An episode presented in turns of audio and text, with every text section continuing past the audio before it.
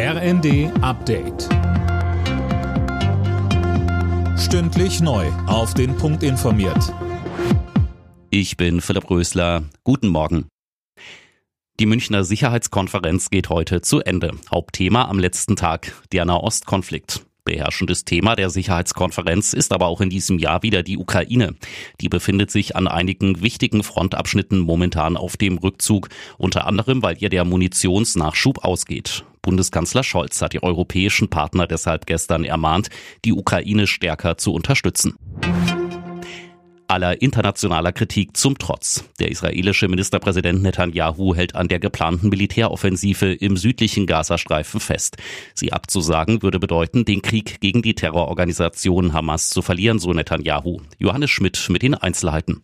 Aktuell versuchen mehrere Länder zwischen Israel und der Hamas zu vermitteln. Aber auch wenn es zu Vereinbarungen kommt, will Netanyahu in die Stadt Rafah einrücken, wie er bei einer Pressekonferenz sagte. Rafah gilt als letzte Bastion der Hamas im Gazastreifen. Weil dort neben Terrorkämpfern auch rund 1,4 Millionen Zivilisten ausharren, ist die Sorge vor einer humanitären Katastrophe groß. In Wuppertal hat die Sichtung eines vermeintlichen RAF-Terroristen für Aufregung gesorgt. Ein Fahrgast glaubte, den flüchtigen Ernst Volker Staub in einem Regionalzug erkannt zu haben.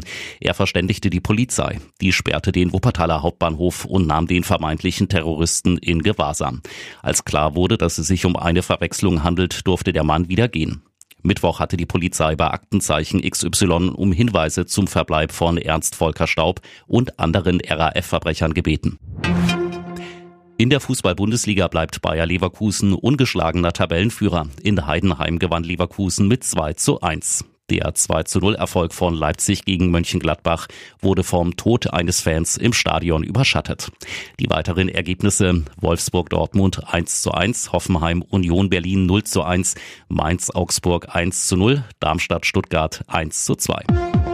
Alle Nachrichten auf rnd.de